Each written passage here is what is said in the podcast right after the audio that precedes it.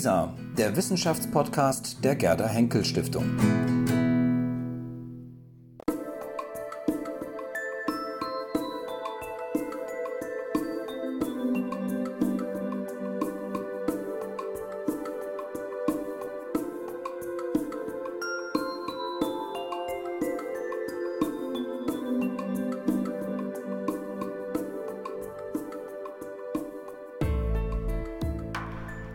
Anstatt der Definition des Wortes Naturgeschichte will ich es versuchen, ein Bild der Natur selbst zu entwerfen. Ich kann dazu keine bessere Einteilung geben als eine Übersicht der Zustände im Allgemeinen, in welchen uns die Materie im Weltraume erscheint. Wir nehmen sie wahr in zweierlei Gestalt. Erstens zu Weltkörpern geballt und zweitens als Dunstmasse dazwischen verbreitet. Ich fange mit denjenigen Körpern an, welche in der Lichtbildung begriffen scheinen. Durch Herschelsche und Fraunhofersche Teleskope bemerkt man nämlich Nebelsterne, welche einen mehr oder minder hellen Kern mit einer Lichthülle umgeben zeigen. In dieser Lichthülle nimmt man ein Ab- und Zunehmen der Lichtstärke wahr, eine Ebbe und Flut. Sie mögen zu den primitiven Formationen, zu den Uranfängen des Aggregatzustandes gehören. Es scheinen dies Sonnen zu sein, die nicht von Sternen, nicht von einzelnen Weltkörpern, sondern von einem leuchtenden Fluidum, einem Lichtstoffe umgeben sind, der sich noch nicht zu sphärischen Weltkörpern sehen, gebildet Damen und Herren, hat. es ist Oder gar aus nicht dem vielleicht einfach gegen Alexander von Humboldt anzusprechen. Umso mehr freut es mich, äh, Sie heute Abend hier zu unserer kleinen Buchpräsentation begrüßen zu dürfen. Ähm, Und bevor wir inhaltlich einsteigen, äh, möchte ich zwei persönliche Worte sagen, nämlich einfach Ihnen erklären, warum ich hier stehe. Äh, Ich bin zwar seit ich denken kann begeisterter Humboldtianer, ähm, aber kein Humboldt-Forscher. Und ähm, es ist ein Zufall, dass Nachwuchswissenschaftler damals zu mir kamen, allen voran Christian Thomas und dadurch eigentlich mir die Ehre zukam, äh, so muss ich das wirklich ausdrücken, gemeinsam mit Nachwuchswissenschaftlern in die Humboldt-Forschung einzutauchen als Kulturwissenschaftler und da vor allen Dingen meine Rolle darin gesehen habe, den, den Nachwuchs zu fördern, dieses Projekt voranzutreiben und hier und da für ein wenig kulturwissenschaftlichen Input zu sorgen.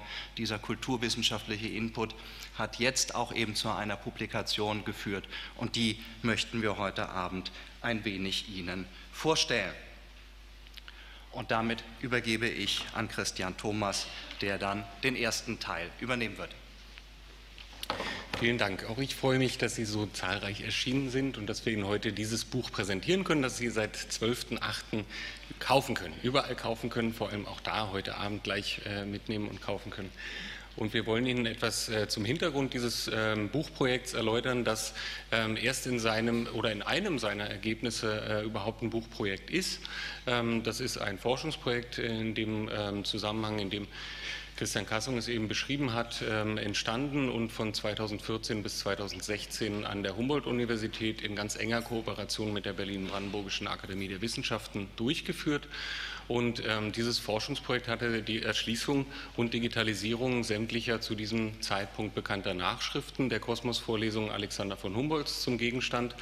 Und das hieß in diesem Fall nicht nur Erfassung und ähm, äh, Erschließung der Metadaten, ähm, also der Daten über die Objekte ähm, äh, und die reine Bilddigitalisierung, sondern auch eine Volltexterfassung, sodass wir jetzt sagen können, mit Abschluss dieses Projektes steht dieses ähm, äh, insgesamt mehr als dreieinhalbtausend Seiten umfassende Textkorpus ähm, für Sie online zur Verfügung.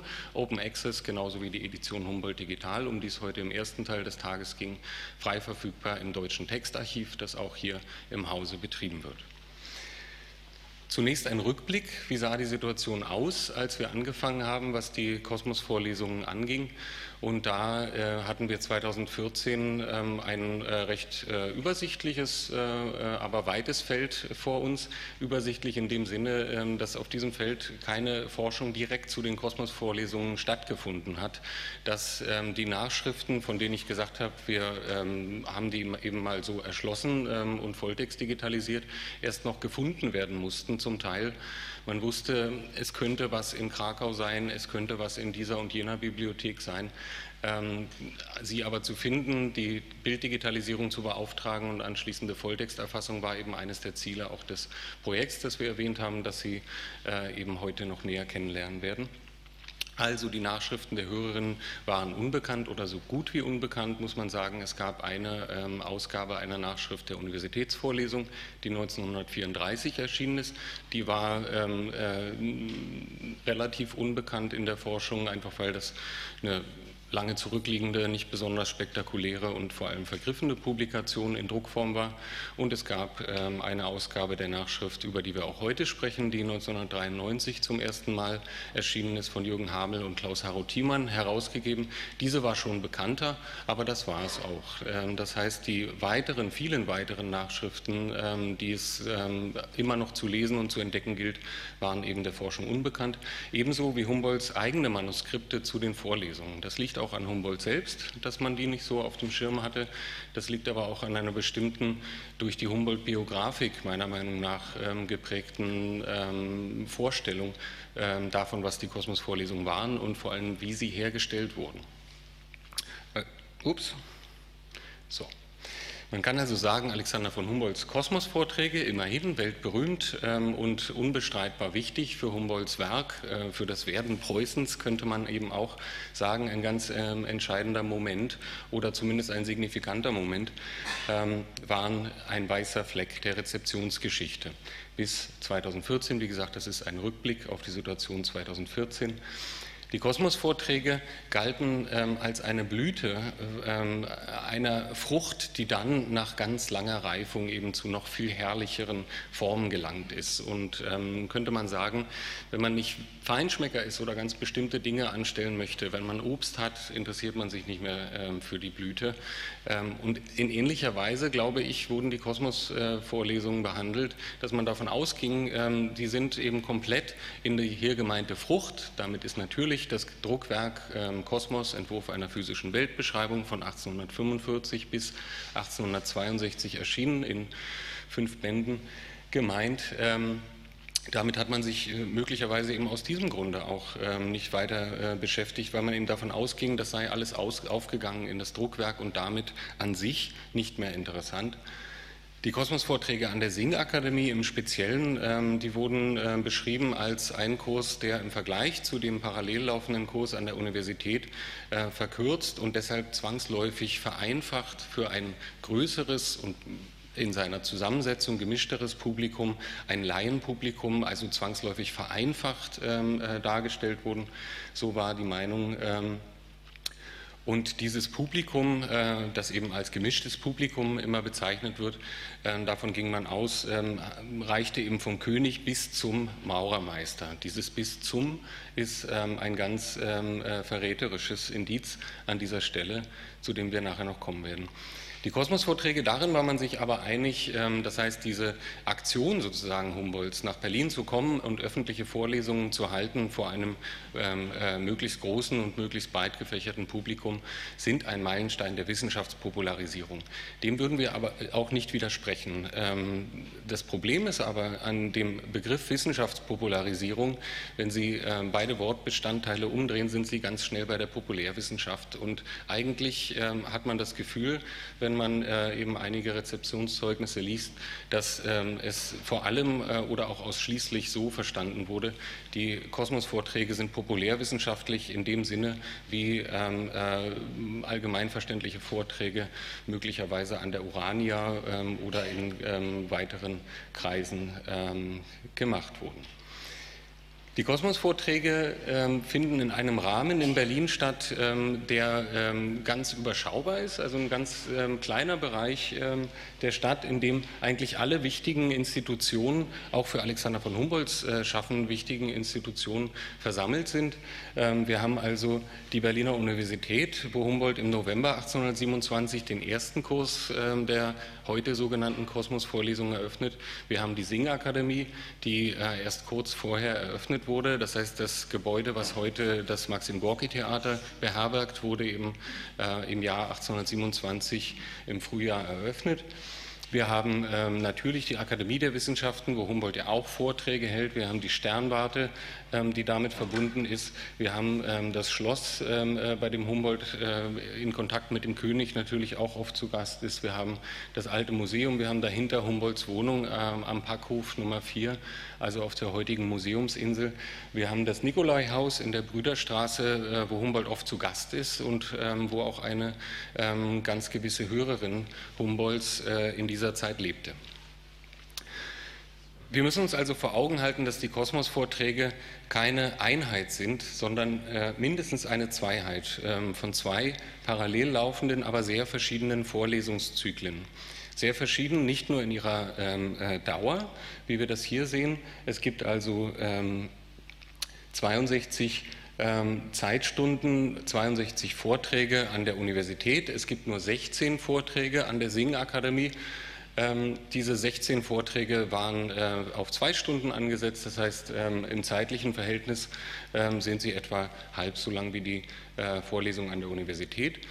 Die Vorlesungen sind auch sehr unterschiedlich in ihrer Gliederung der Themenbereiche. Sie haben also äh, in etwa dieselben Gegenstände, ähm, beiden liegt aber ein sehr unterschiedliches Konzept zugrunde.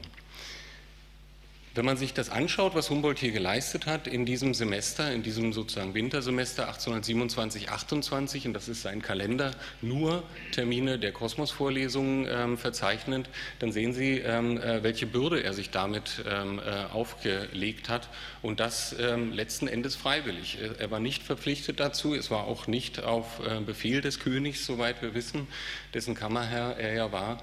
Ähm, er hatte eigene Motivationen und diese noch zu schärfen, noch mehr heraus herauszufinden, darüber zumindest ähm, äh, zu beginnen nachzudenken. Das haben wir äh, neben anderen Dingen in unserem Vorwort äh, getan. Ähm, und die Vorlesungen greifen Alexander doch an. Das ist ganz verständlich, wenn man sich ähm, anschaut, dass besonders der April, als er, ähm, äh, weil das nächste Semester droht, äh, in der Universität einfach zum Ende kommen muss und äh, am Ende des Semesters eben fast, also von Ende März an, fast jeden Tag am Katheder steht. Zeugnis von diesen Vorlesungen haben wir vor allem eben durch die Nachschriften von Hörerinnen und Hörern. Wie gesagt, können Sie diese inzwischen vollständig im Deutschen Textarchiv der BBAW nachlesen und ähm, herunterladen, ausdrucken, nachnutzen, so wie Sie wollen. Äh, und darunter ist auch das Heft, um das es heute im Besonderen geht, nämlich die Nachschrift der Henriette Kohlrausch, die einzige bekannte überlieferte Nachschrift aus dem, äh, des Kurses an der Singakademie und eben auch Grundlage unseres Buches. Das ist auch äh, mir besonders wichtig zu äh, betonen. Der Text, den wir also zum 2015 im Deutschen Textarchiv veröffentlicht haben, ist jetzt ähm, 2019 die Grundlage der Druckfassung, ja, nicht andersherum. Dazu gehört aber auch äh, diese Nachschrift aus der Universität und neun weitere Nachschriften aus der Universität. Diese wurde angefertigt von Gustav Partey, schönerweise der Neffe von Henriette Kohlrausch, der eine 800-seitige Nachschrift der 62 Vorlesungen an der Berliner Universität angefertigt hat. Alle diese äh, Nachschriften finden Sie verzeichnet auf den Seiten des Projekts Jeden Kosmos am Lehrstuhl von Christian Kassung angesiedelt und können Sie eben von dort aus äh, im Deutschen Textarchiv nachverfolgen. Was ist irreführend an dem Titel der Kosmos äh, bzw. die Kosmos-Vorlesung? Zunächst ähm, kommt der Hinweis, äh, Humboldt selbst habe diesen Namen geprägt ähm, aus der ähm, immer noch wichtigen ähm, ersten wissenschaftlichen Biografie über Alexander von Humboldt. Diesen Teil hat Alfred Dove geschrieben. Herausgegeben wurde diese Biografie von Bruns 1872 und dort kann man eben lesen, dass äh, der dass Humboldt äh, ohne Bedenken diesen Vorträgen den Namen Kosmos-Vorlesung beigelegt habe. Tatsächlich ist es nicht belegt, dass Humboldt das selbst getan hat. Ähm, ich persönlich glaube auch nicht, dass er, das, ähm, äh, dass er diesen, dieses Label geprägt hat, das ebenso ähm, verheerend aus meiner Sicht sich auch auf die Rezeptionsgeschichte ausgewirkt hat, weil man eben immer den, die Kosmos-Vorlesung reduziert auf ihre ganz unzweifelhaft bestehende Verbindung zum Druckwerk Kosmos. Das ist aber nicht die wichtigste und auch nicht die interessanteste Verbindung, wäre meine äh, These dazu. Und das sind alles Dinge, die man auch dann sich gut vor Augen führen kann, wenn man sich die Entstehung des Druckwerks Kosmos eben genauer anschaut. Petra Werner hat dazu ein, ein erstes ganz einschlägiges Buch geschrieben, Himmel und Erde. Da gibt es auch eine kurze Passage dazu, ähm, wie der Titel des Kosmos ähm, gefunden wurde, was mit dem Begriff Kosmos äh, zu verbinden ist. Und hier sehen wir einen ganz frühen Entwurf, wo eben noch draufsteht, nach erweiterten Umrissen von Vorlesungen in den Jahren 1827 und 1828. Das heißt, diese Beziehung beider war Humboldt schon wichtig und am Anfang sollte sie auch noch auf dem Titelblatt erscheinen, ähm, wurde dann aber im Lauf der Jahre, äh, die Humboldt an diesem Projekt gearbeitet hat, eben immer weiter zurückgenommen. Mit dem Begriff Kosmos ähm, äh, im Alltagsverständnis ähm, äh, verbindet man eher astronomische Themen und Forschungen. Also man erwartet ein Werk über das Universum, wie die erste Ausgabe ähm, der Nachschrift an der Singakademie auch hieß. Ähm, auch das ist nicht zutreffend bzw. nicht ausreichend ähm, und stellt den Themenbereich eben nicht erschöpfend dar. Wir sehen hier einige sehr schöne Abbildungen aus äh, Nachschriften am Kurs, ähm, äh, aus dem Kurs der Universität. Ähm, Sie sehen eine auffällende Ähnlichkeit, auch diese ist interessant zu, Besuch, äh, zu, untersuchen, wenn man sich überlegt, ob Humboldt und wie Humboldt in diesem Vorlesungssaal, der immerhin mit 400 Leuten gefüllt war, ähm, möglicherweise die Vorlagen für diese Zeichnungen ähm, äh, präsentiert haben könnte. Humboldt geht hier und da zu, de, zu deren Verständnis dienen äh, den Nachschreibern diese Zeichnungen, die sie am Rand ständig zum Teil eben scheinbar in großer äh, Gemeinsamkeit miteinander äh, anfertigen, geht sehr ins Detail ähm, äh, bei seinen Erklärungen von bestimmten Verfahren und, und äh, Forschungen. Das gilt aber nicht nur für den Universitätskurs. Deswegen war es uns so wichtig, diese Vorlesung an der Singakademie nochmal neu mit einem äh, tatsächlich gesicherten Text und anhand der Handschrift geprüften Text herauszugeben, dass man eben jetzt tatsächlich schauen kann, wenn man davon ausgeht, dass es ein vereinfachter Kurs für das Laienpublikum und man liest diese Nachschrift, man liest, welches Niveau Humboldt dort seinem Publikum abfordert, dann sieht man, dass dieses ähm, Urteil keinen Bestand haben kann. Wir sehen im Inhaltsverzeichnis äh, überhaupt die Bandbreite der Themen. Ähm, mit dieser Ausgabe auch ein historisches Inhaltsverzeichnis ähm, äh, aus der Zeit, äh, das wir zugrunde gelegt haben das sich nämlich in einer der Abschriften dieser Nachschrift findet. Das heißt, jemand hat diese Nachschrift also für sich kopiert und hat in diesem Zuge oder als er damit fertig war, eben ein sehr fein gegliedertes und ähm, äh, sehr akkurates äh, thematisches Inhaltsverzeichnis angefertigt, das wir eben für unsere Druckausgabe deshalb auch zugrunde gelegt haben, weil es ein äh, zumindest quellengestütztes äh, Inhaltsverzeichnis ist und keine ähm, heutigsprachliche Übersetzung der Themenbereiche Humboldts in Wissenschaftsdisziplinen, die es damals noch gar nicht gab, beispielsweise. Wir haben äh, innerhalb der Vorträge natürlich auch Passagen, in denen es um alles äh, andere als Naturforschung geht, nämlich um Poesie, ähm, die hier die Nachschreiberin eben auch äh, äh dem Humboldt-Wort äh, getreu, wenn man das glauben möchte, äh, notiert hat, die wir auch in der Ausgabe eben wiedergeben. Wir haben ähm, geologische Themen, wir haben Vulkanismus, ihren Zusammenhang mit Erdbeben. Es geht um fossile Elefantenknochen, die man hier, oder einen Elefantenzahn vielmehr, den man hier im Bild sieht. Es geht um Klimatologie. Natürlich ähm, erwähnt Humboldt seine, sein Projekt der isothermen Linien. Ähm, und diese Abbildung stammt auch aus einer Nachschrift an der Universität. Es geht um Pflanzengeografie, es geht um die Geografie der Tiere und natürlich um die Menschenrassen und ähm, Humboldts doch vehement vertrittene These einer Einheit des Menschengeschlechts. Das können Sie sehr schön nach, nachlesen, wie Humboldt schon 1827, bevor der wissenschaftliche Beleg für diese Einheit äh, geführt war, ähm, dafür argumentiert und trotzdem widerstreitende Forschungsmeinungen ganz redlich, aber nicht ohne Meinung äh, präsentiert.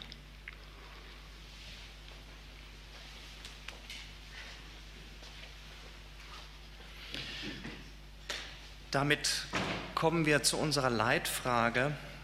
Ähm, wenn wir jetzt so viel schon gehört haben, wie breit die Themenvielfalt ist, äh, die, die äh, hinter dieser Vorlesung steht, äh, wer überhaupt ist der Autor?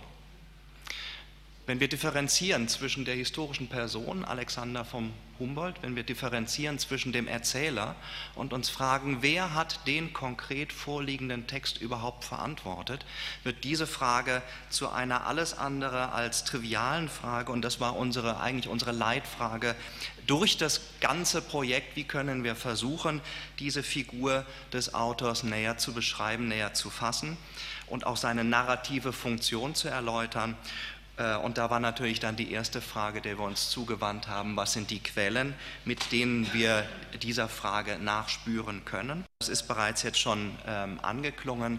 Ähm, das ist ein Netzwerk von, von Quellen. Und ich glaube, hier kann man tatsächlich sehr, sehr gut mit, mit Latour auch ein Stück weit argumentieren, dass dieses Netzwerk nicht nur aus menschlichen Akteuren besteht, sondern eben auch aus nichtmenschlichen Akteuren.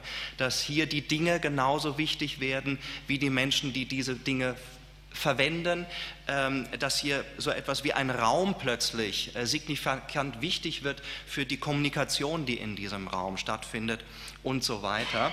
Und wenn wir dann ins Detail hineingehen, äh, merken wir, ganz typischerweise, jeder, der historische Forschung betreibt, weiß das, je tiefer man sich hineinbohrt, umso dunkler, umso grauer, umso unsicherer wird es. Und das werde ich jetzt an ein, zwei Stellen einfach verdeutlichen. Ja, natürlich wissen wir, dass der erste Zyklus an der, an der Berliner Universität stattfand, aber äh, ja, was heißt das denn genau?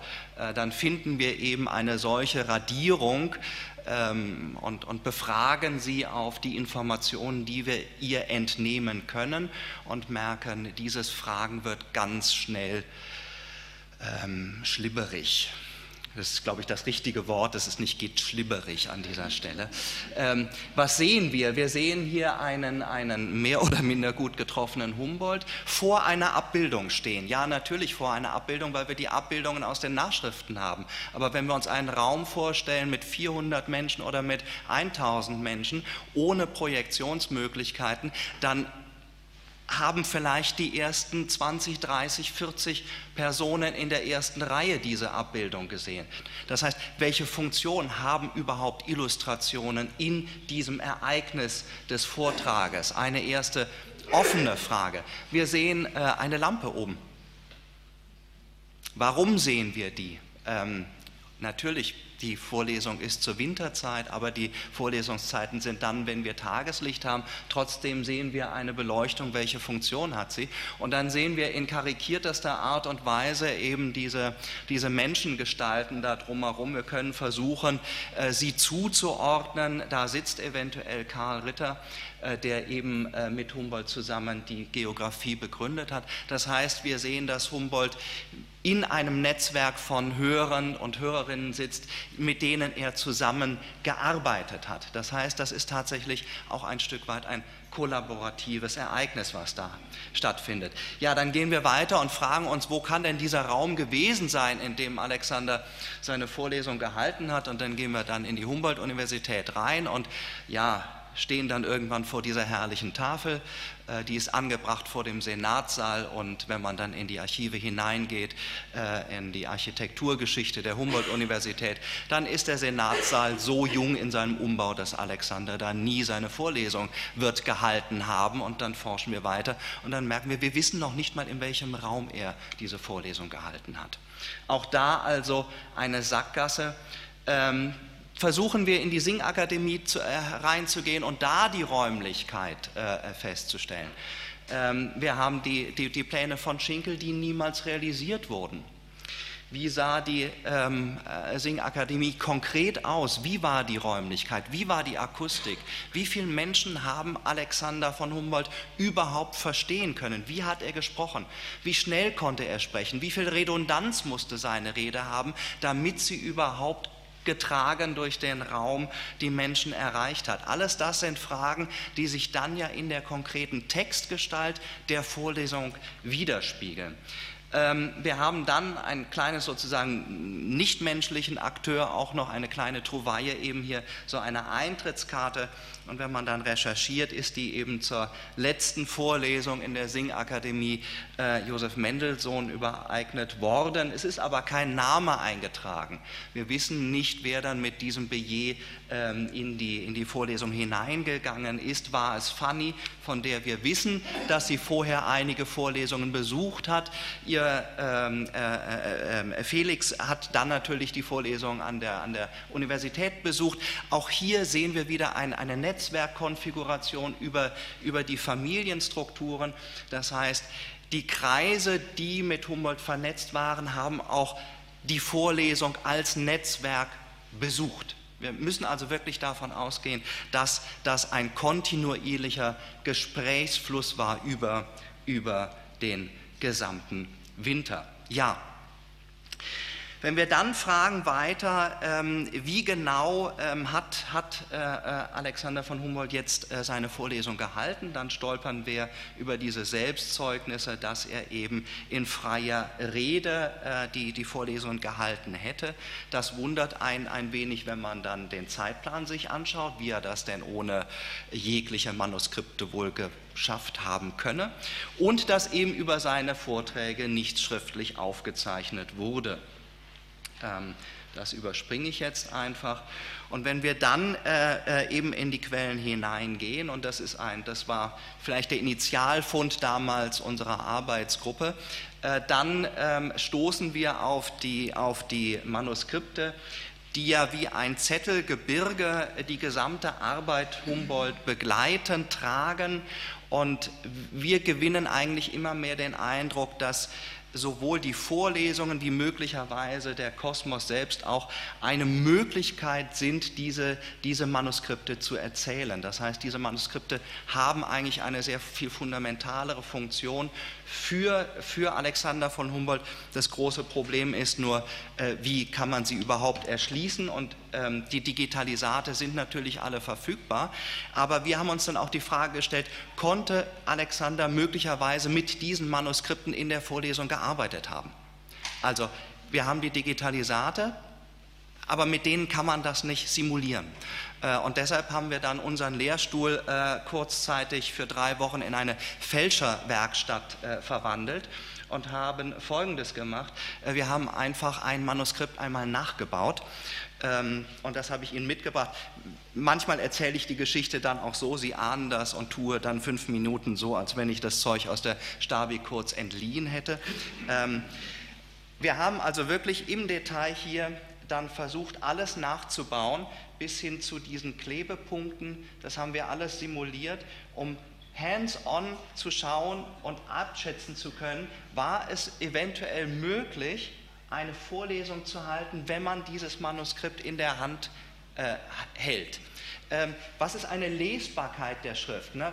Wenn man eine Vorlesung hält, muss man natürlich auch einen gewissen Abstand zu dem Manuskript halten. Und im Grunde genommen äh, war dann das Ergebnis dieser, äh, dieser kleinen Simulationswerkstatt, wenn Sie so wollen, dass äh, Alexander eigentlich mit diesem Material live nicht hat arbeiten können. Das ist sein Zettelkasten, das ist sein, seine Datenverarbeitungsmaschine, aber das ist nicht geeignet, um, um eine solche Vorlesung dann auch wirklich live zu begleiten oder gar zu tragen. Ja, äh, Christian hat es schon eben angedeutet, äh, nichts ist aufgezeichnet, ja ähm, überhaupt gar nichts ist aufgezeichnet mit der Ausnahme von neun Nachschriften äh, zum Vorlesungszyklus an der Humboldt-Universität und drei Nachschriften zur Singakademie. Das ist der Ist-Stand. Ähm, und eigentlich hoffen wir, dass immer noch weitere Nach- oder Abschriften entdeckt werden. Christian Thomas kann Ihnen die Anekdoten erzählen, wie man über Auktionshäuser an Nachschriften gelangen kann. Und eigentlich können wir, also würde ich sagen, das ist tatsächlich ein unabgeschlossener Prozess und wir hoffen, dass wir da noch mehr finden werden. Wir hoffen auch, dass wir noch weitere Hörerinnen und Hörer finden, nicht nur unsere eigenen Präsentationen, sondern ich meinte jetzt die historischen Hörerinnen und Hörer Humboldts. Das ist nämlich äh, ebenso schwierig.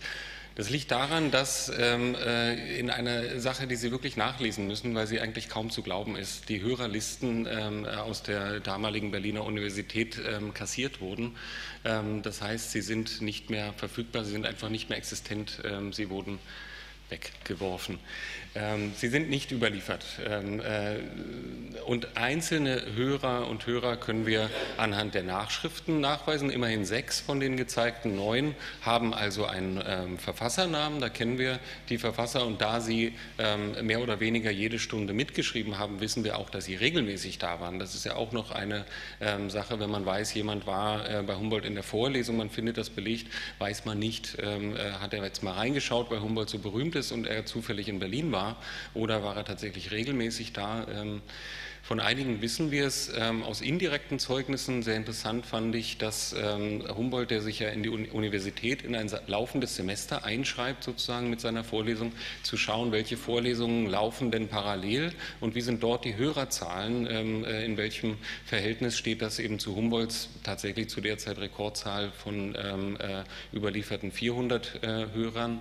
Ähm, Christoph Wilhelm Hufeland äh, war so freundlich, seine Vorlesung ausfallen zu lassen, damit er selbst und seine Studierenden Humboldt äh, besuchen können.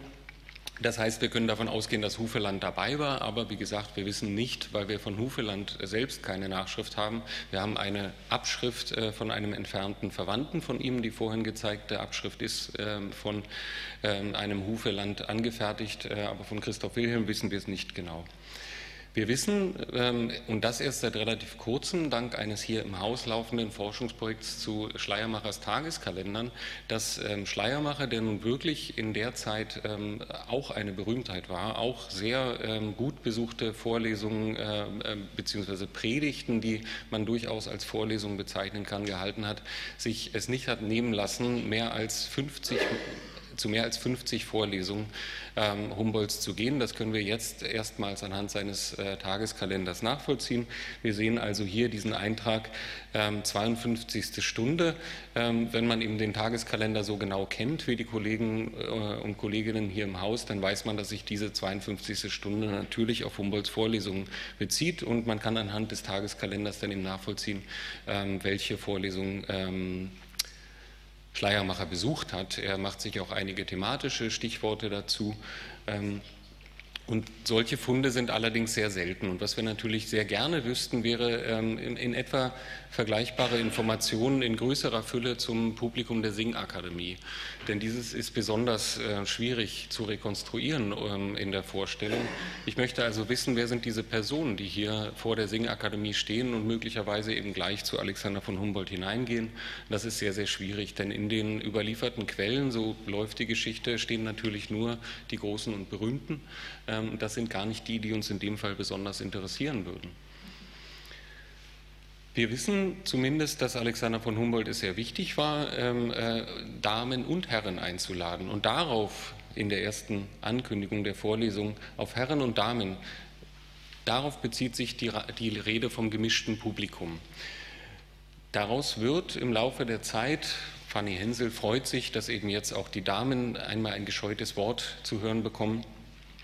Im Laufe der Zeit wurde aus dem gemischten Publikum, auch in Humboldts Erinnerung, eben eine Formulierung wie diese, das schreibt er an Raumer in den 1840er Jahren. Ich habe eben diese Vorlesung gehalten vor tausend Leuten, vor dem gemischten Publikum, in Klammern König und Maurermeister. Und Sie erinnern sich an den Anfang, da hatte ich gesagt, König bis zum Maurermeister. Das heißt, in der Vorstellung der Rezeption wurde aus dieser anekdotischen Evidenz, es war mal der König da und bestimmt auch mal ein Maurermeister, denn Zelter, der Chef der Singakademie, war Maurermeister. Ähm, wir können das also glauben. Aber es wurde eben so aufgefasst als ein soziales Spektrum, ja, vom König bis zum Maurermeister oder ach, lassen wir den Meister weg. Man stellte sich eben vor, dort sitzen die Arbeiter und Handwerker mittags äh, jeden Donnerstag in der Singakademie und hören Alexander Alexander von Humboldt zwei Stunden zu, wie er über naturwissenschaftliche Themen referiert. Das ist ähm, äh, sagen wir mal so, schwer zu belegen. Und äh, ich glaube nicht, dass es die Zusammensetzung des Publikums tatsächlich widerspiegelt. Dass der König da war und wann er da war, wissen wir unter anderem, weil Alexander von Humboldt selbst sich das notiert hat. Das finde ich sehr schön. In der zweiten Stunde schreibt der König, in der dritten Stunde der König war wieder da, in der vierten Stunde König nicht, Kronprinz nicht. Ähm, dann hören diese Notizen auch auf. Aber wann der König da war, weiß man natürlich und kann man re rekonstruieren. Uns interessieren die anderen regelmäßigen Hörerinnen und Hörer. Wenn Sie was hören, sagen Sie uns bitte Bescheid. Und über eine Hörerin sind wir besonders glücklich, weil wir ihr eben die Grundlage unserer Edition verdanken und überhaupt das einzige überlieferte äh, Manuskript, ich habe es ähm, gesagt, aus der Singakademie, nämlich diese schöne Nachschrift, die heute im Bestand der Staatsbibliothek liegt von der es zwei Abschriften gibt. Ähm, die eine von Ihrer Seite aus gesehen links ist die Abschrift ähm, von äh, Otto Hufeland. Die rechte Abschrift ist von einer anonymen Person angefertigt und ähm, sie hat den schönen Vorteil, dass auf ihr draufsteht, sie ist, äh, wo, wo, sie herkommt. Also die Quelle dieser Abschrift wird angegeben. Es ist nämlich die Abschrift des Heftes der Frau Geheimrätin Kohlrausch. Und so sind wir auf diese Spur gelangt. Ähm, ich habe etwas recherchiert, wer könnte Frau Geheimrätin Kohlrausch gewesen sein und bin relativ schnell bei Henriette Kohlrausch gelandet, habe digitalisierte Briefe von ihr gefunden. Das ist ein Brief aus ihrer Zeit in Hannover ähm, gegen Ende ihres Lebens, wo sie Hofdame der ähm, äh, Königin war. Ähm, unterschrieben mit J, mit J. Kohlrausch, aber davon lassen wir uns erstmal nicht irritieren. Die Frage ist, ähm, Abschrift des Heftes der Frau Geheimrätin Kohlrausch. Hat die Frau Geheimrätin, wenn es denn diese Frau Kohlrausch ist, dieses Heft angefertigt oder hat es ihr nur gehört? Und das findet man raus durch einen Handschriftenvergleich, der in diesem Fall äh, meiner Meinung nach vollkommen überzeugend ist. Sie können das gerne nachvollziehen, denn alle Digitalisate sind frei zugänglich, vollkommen digitalisiert im Netz äh, verfügbar. Ich gehe davon aus, dass Henriette Kohlrausch die Verfasserin ist, weil dieser Vergleich der Nachschriften, Sie sehen immer links den, äh, die Nachschrift aus der Singakademie und rechts den Brief, von dem wir wissen, dass er von Henriette Kohlrausch geschrieben wurde, ähm, wodurch wir eben belegen können, dass diese Nachschrift, die nicht gekennzeichnet ist von einer Verfasserin von Henriette Kohlrausch stammt. Wer war Henriette Kohlrausch? Ganz kurz dazu. Sie ist in Hannover geboren, in Hannover gestorben und ähm, kam nach Berlin äh, unter anderem, weil ihre Schwester mit einem äh, äh, Sohn Friedrich Nikolais verhandelt war, äh, verheiratet äh, war. Entschuldigung. Deshalb wohnte sie eben auch in dieser Zeit in der Brüderstraße. Sie hat dem alten äh, Nikolai, also dem berühmten Buchhändler, Händler, den Haushalt geführt und dann ähm, Friedrich Kohlrausch geheiratet, der ähm, Hausarzt der Familie Wilhelms von Humboldt in Wien war, äh, in Rom, Entschuldigung, in Rom war. Ähm, daher eben dort auch eine Verbindung. Sie ähm, wird beschrieben als eine sehr ähm, lebensfrohe, ähm, sehr gebildete Frau, ähm, die auch bei der Erziehung ihrer ähm, äh, Nichten und Neffen Lilly und Gustav Pater, vielleicht auch einigen bekannt, ähm, ihr geliebtes Tante Jettchen, äh, in beiden Jugenderinnerungen können Sie das sehr schön nachlesen. Ihre vielseitige Bildung wird hervorgehoben, ihre Kenntnisse in Naturwissenschaften, insbesondere in der Botanik. Und sie waren tatsächlich so anerkannt, dass ähm, Karl Sigismund Kund 1838 in seiner Flora Berolinensis eine ähm, Nelkenart ähm, nach Henriette Kohlrausch benennt und sie damit auch würdigt für ihre Verdienste um die Erforschung der Regionalflora die schöne Kohlrauschia.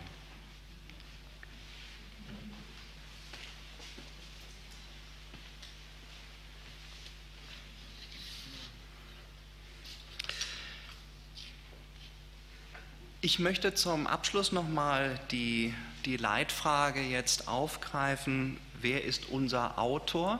Also können wir wirklich aus der, also wir haben jetzt viel über die Struktur des Textes geschrieben, aber äh, gesprochen können wir etwas über den Inhalt auch äh, des Textes äh, vermittelt, dann lernen, äh, wie der Autor zu situieren ist. Und das heißt natürlich ein Stück weit das Verhältnis von Alexander als Vortragendem und Henriette Kohlrausch als mitschreibender Person ähm, klären. Was uns wichtig war bei der Edition war, dass wir versucht haben, möglichst viel Wissen jetzt erstmal aus diesem Netzwerk abzubilden. Äh, das haben wir einerseits gemacht, indem wir ein, ein sehr, sehr aufwendiges Personenregister ähm, eingefügt haben in, das, äh, in die Edition und indem wir auf der anderen Seite das haben wir jetzt schon angedeutet, viele Illustrationen herausgenommen haben, die entweder aus dem, aus dem Kosmos stammen oder aus anderen Nachschriften, sodass an der Stelle also auch deutlich wird, wie die Dinge zusammenhängen, bis dahin, dass alle diese äh, Illustrationen dann auch eben vernetzt sind äh, und über die über das dann durcharbeiten können, also ein Stück weit auch dieses Wissensnetz als Netzwerk ähm, erfahren können. Wenn jetzt unsere These, dass dieses ähm, Wissensnetz, wie es sich in den Manuskripten darstellt und was wir ein Stück weit hier versucht haben aufzufächern, ähm, eine Form, eine mögliche Aktualisierung in der Vorlesung erfahren hat, dann ist klar, dass damit eine zeitliche Komponente hineinkommt. Dann wird Wissen eben als etwas begriffen, was zu einem bestimmten Zeitpunkt einen Status hat und zu einem anderen Zeitpunkt einen anderen Status haben kann. Das heißt, diese Relativität von Wissen über die zeitliche Komponente, dieses historische Bewusstsein von Wissen, dieses Bewusstsein der eigenen Zeitlichkeit, das ist das entscheidende Moment, wo wir sagen, da bricht das Wissensnetz auf in ein raumzeitliches Netz. Und das möchte ich Ihnen jetzt gerne anhand von zwei inhaltlichen Punkten äh, verdeutlichen. Und jetzt wird es noch mal einmal zum Abschluss ein bisschen schwieriger, weil wir nämlich in meine Lieblingsvorlesung einsteigen. Das ist die 14. Vorlesung und das ist die Vorlesung, in der es um Physik geht. Diese Vorlesung haben wir nach allen Regeln der Kunst seziert. Ähm, die haben wir mit vielen Physikern in, in, ähm, an der Humboldt-Universität ähm, ähm in aller Tiefe diskutiert und haben uns sind ausgegangen eben von dem, was wir eingangs auch schon gesagt haben, was ist eigentlich das Verhältnis von Wissenschaftspopularisierung, Populärwissenschaft auf der einen Seite und dann doch dem Anspruch von Humboldt, das Wissen seiner Zeit auf dem Stand des Wissens darzustellen. Ähm, das sind also im Grunde genommen die beiden Pole, zwischen denen wir versucht haben, ähm, eine, eine, eigene, eine eigene Position zu finden. Ähm, sind die Kosmos-Vorträge eher eben eine Sternstunde der Wissenschaftspopularisierung oder bilden sie einen Teil der Wissensgeschichte selbst über diese Temporalität? Äh, in der 14. Vorlesung gibt es eine, eine Passage, in der Alexander drei Themenfelder der Physik miteinander verknüpft, nämlich Magnetismus, Licht und Elektrizität. Er macht es, indem er drei unterschiedliche Entdeckungen ähm, beschreibt, die unterschiedlich weit zurücklegen. Die erste Entdeckung, die er beschreibt, von 1780, das ist die Entdeckung der Elektrizität äh, durch Luigi Calvani. Das sind diese berühmten äh, Geschichten, die Sie alle kennen. Alles wurde elektrisiert, man hat äh, auch äh, Puppen elektrisiert und hat sich dann küssen lassen und war ganz großartig begeistert davon, was da so alles passiert. Also das war ein richtiger Hype, der, der damals um die Elektrostatik äh, sich, sich entspann, bis hin zu den Froschenkeln, die überall rumzuckten und dann von Helmholtz ja auch vermessen worden sind. Und dieser Hype der Elektrizität verdeckte eigentlich die vorherige Magnetismusforschung. Das ist sozusagen an der Stelle der erste Block. Und dann der dritte Block, den Humboldt benennt, ist die Entdeckung der Identität von Elektrizität und Magnetismus durch Oersted. Das ist 1820, also unmittelbar kurz vor seiner Vorlesung. Und damit schlägt er einen Bogen zwischen dem, was vor 1780 war, verbindet das mit diesem Ereignis 1780 und möglicherweise eben unter dem Eindruck der, der, der, romantischen Naturphilosophie sucht er hier nach einer Vereinigung unterschiedlicher Phänomene, das, was wir heute Elektromagnetismus nennen und was dann sehr viel später erst von, von Maxwell äh, in der Mitte des 19. Jahrhunderts auch formalisiert wurde. Die große spannende Frage ist, was ist in der, in der Mitte? Da benennt er eine dritte Entdeckung, nämlich 1817 äh, die Erforschung der Polarisierung von Licht. Ähm, Licht mit Kalkspat kann man, kann man, äh, kann man ähm, aufteilen in zwei unterschiedliche Strahlengänge, sodass je nachdem, wie man den Kalkspat dreht und das Licht polarisiert ist, es hell oder dunkel wird. Es gibt Tiere, die können das sehen, wir Menschen können das nicht wirklich sehen. Das war eine sehr schwer zu einzuordnen, sehr schwer zu erklären. Und die Grundfrage ist, warum positioniert Humboldt diese Entdeckung zwischen den beiden auseinanderliegenden? Und die Antwort wird tatsächlich erst sehr viel später gegeben, sehr viel später gegeben äh, 19, in den 1940er Jahren mit der Quantenelektrodynamik. Erst die Quantenelektrodynamik ist in der Lage, Licht als elektromagnetisches Phänomen wirklich zu erläutern. So, jetzt könnte man natürlich in die Knie gehen und sagen, Alexander hat da ne, völlig visionär, so, davon sind wir weit entfernt. Aber was wir doch festhalten wollen, ist, dass er eine gewisse Sensibilität offensichtlich hatte für wichtige Fragen für Probleme, die möglicherweise irgendwann in eine Konstellation eintreten können, die dann eben zu einem Naturgemälde sich zusammenfassen würden.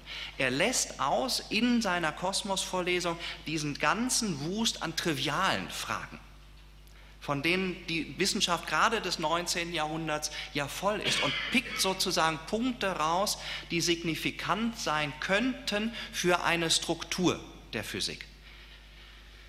Ein zweiter Punkt macht das vielleicht nochmal deutlich, ähm, auch eben aus der 14. Vorlesung, ähm, eine Referenz auf das berühmte Paradoxon, was äh, Heinrich äh, Olbers 1826 formuliert hat. Es ist schon viel älter, aber die Formulierung ist die, auf die Humboldt zugreift. Ja, wenn jetzt äh, der Himmel voller unendlicher leuchtender Sterne und Sonnen ist, ja, dann müsste er nun in des Nachts auch hell sein. Wie geht das zusammen? Wie geht die Vorstellung eines unendlichen Kosmos und einer unendlichen Anzahl von Lampen, die da hängt, äh, äh, zusammen mit der schlichten äh, äh, Beobachtung, die ja nun auch irgendwie richtig ist, dass es nachts dunkel wird? Äh, die Parallele können Sie sich so vorstellen, ne, wenn Sie in den Wald reinschauen. Äh, da sind unendlich viele Bäume und deshalb sehen Sie, ne, Sie sehen vor lauter Bäumen den Wald nicht oder umgekehrt. Das ist sozusagen die Analogie. Und die Erklärung, die Humboldt dann liefert, ist fürchterlich falsch. Äh, äh aber darum geht es nicht. Er sagt, dann muss da irgendwas sein, Staub oder sowas, der, der, der hemmt die, die Lichtemission und dann äh, wird das im Grunde genommen schon relativ schnell von Herschel widerlegt, indem er sagt, ja, wenn da jetzt Staub in der Mitte ist, dann müsste das Licht ja den Staub aufwärmen und dann würde der Staub leuchten und wäre es ja trotzdem hell. Ne? So. Ähm, Entscheidend ist, dass tatsächlich erst in den 1930er Jahren, und dann sind wir wieder hier im Raum äh, mit der allgemeinen Relativitätstheorie, mit äh, äh, Albert Einstein die Erklärung ist. Äh, nämlich das Universum ist nicht unendlich und wenn es nicht unendlich groß ist, sondern expandiert, dann hat jeder Zeitpunkt des Universums eine bestimmte Größe und jenseits dieser Größe ist das Universum nicht, also ist es irgendwo dunkel und also reicht die Lichtmenge nicht aus, um das gesamte Universum zu beleuchten. Ob und inwiefern das Olbersche Paradoxon ein Hinweis auf eine Zeitlichkeit des Kosmos ist, und jetzt schlage ich den Bogen wieder zurück, ist eine Frage, die heute noch debattiert wird. So, also auch an der Stelle ein merkwürdiges, ich traue mich gar nicht zu sagen, Gespür dafür, welche Fragen wirklich strukturell wertvoll sind für ein Wissen, das als ein vernetztes Wissen, als eine Struktur des Wissens begriffen wird. Und dieses Gespür, das ist das, was Humboldt eben auch in der Vorlesung transportiert oder vermittelt. Und unsere Auffassung an der Stelle ist, das hat herzlich wenig mit Wissenschaftspopularisierung zu tun. Das ist wirklich selbst Wissenschaftsgeschichte, das ist Arbeit am Wissen der Zeit. Das ist eine Verbindung vom Wissen, was er sich angeeignet hat über das Netzwerk, in dem er steht und der Versuch darüber hinauszugehen, es zu verarbeiten. Das heißt, an dieser Stelle arbeitet die Kosmos-Vorlesung mit am Wissensnetzwerk ihrer Zeit. Damit ist unsere Zeit am Ende. Wir bedanken uns sehr für Ihre ebenso aufmunternde wie andauernde und wohlwollende Teilnahme, würden uns freuen, wenn die eine oder der andere von Ihnen einen Blick in den Kosmos hineinwerfen würde. Und ansonsten freuen wir uns auf jegliche Diskussionen jetzt oder später bei Wein und Brezeln. Herzlichen Dank.